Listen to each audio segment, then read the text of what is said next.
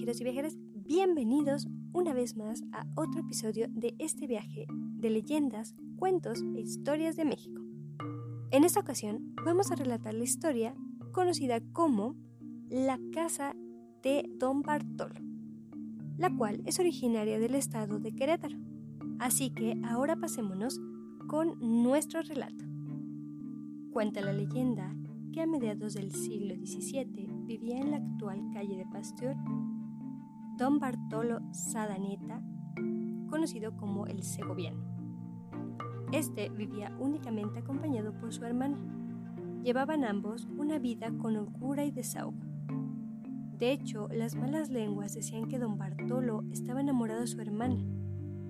Don Bartolo realizaba una fiesta cada año con motivo de su cumpleaños estas celebraciones se realizaban en el año de 1651, en la cual se realizaba un brindis bastante curioso.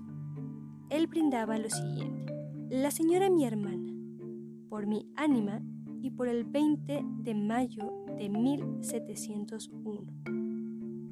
Al ser una fecha muy lejana, nadie en la concurrencia preguntaba el motivo de este brindis. Llegada la noche del 20 de mayo de 1701, se escuchó una fuerte detonación, apareciendo sobre la ciudad un fulgor rojo, momentáneo, seguido de un profundo silencio. Ninguno de los vecinos supo el motivo de esto, sino hasta el día siguiente, cuando, siendo ya bastante tarde, ningún habitante de la casa de don Bartolo salía de ella. Se dio parte a la policía y forzando la puerta se encontró una escena totalmente espeluznante. Al pie de la cama yacía el cadáver de la hermana del segoviano, estrangulada por él mismo. Pegado al techo, se dieron cuenta que estaba don Bartolo, carbonizado totalmente y pidiendo misericordia a Dios. Se realizó un exorcismo, logrando que don Bartolo se despegara de las vigas del techo y cayera inerte. Este tenía en sus manos un rótulo que decía, castigado así por hipócrita, asesino y ladrón. Y en su guardarropa se encontró una escritura de papel negro con caracteres blancos, en la cual se podía leer un contrato entre don Bartolo y Satanás, vendiéndole a aquel su alma a los 50 años de celebrado a cambio de riquezas y honores, así como placeres. Este plazo expiraba justamente el 20 de mayo de 1701. Se cree que el segoviano llevó a cabo este pacto para llenar a su hermana de lujos y que así no tuviera que buscar otro hombre. Durante mucho tiempo esta casa estuvo deshabitada debido a las múltiples apariciones y espantos que ocurrían. Sin embargo, y actualmente alberga las oficinas de la Secretaría de Educación Pública del Estado. Así que hasta aquí sería la leyenda de nuestro vecino, por lo que ahora nos pasaremos con nuestro comentario. Así que, ¿qué tal les ha parecido la leyenda de hoy? Como hemos escuchado, estamos tocando nuevamente una leyenda con el tema entre un contrato que fue entre Satanás o el diablo y un nombre. Anteriormente habíamos platicado de contratos ya sea con hombres o con mujeres y que el diablo les concedía sus deseos.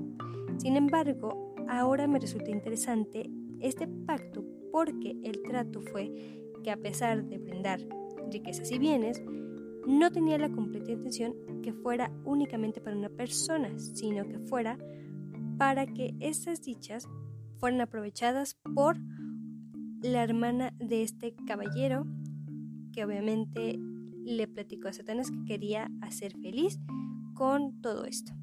Aunque siendo honesta, no esperé este final, ya que convierte totalmente la historia en un contrato bastante egoísta, ya que aunque no era para alguien específicamente o no para el servidor, sino que era para que la hermana, quien iba a ir todas esas riquezas, no se fuera con otra persona o con otro hombre y lo dejara abandonado, ya que como escuchamos, este estaba enamorado de su propia hermana.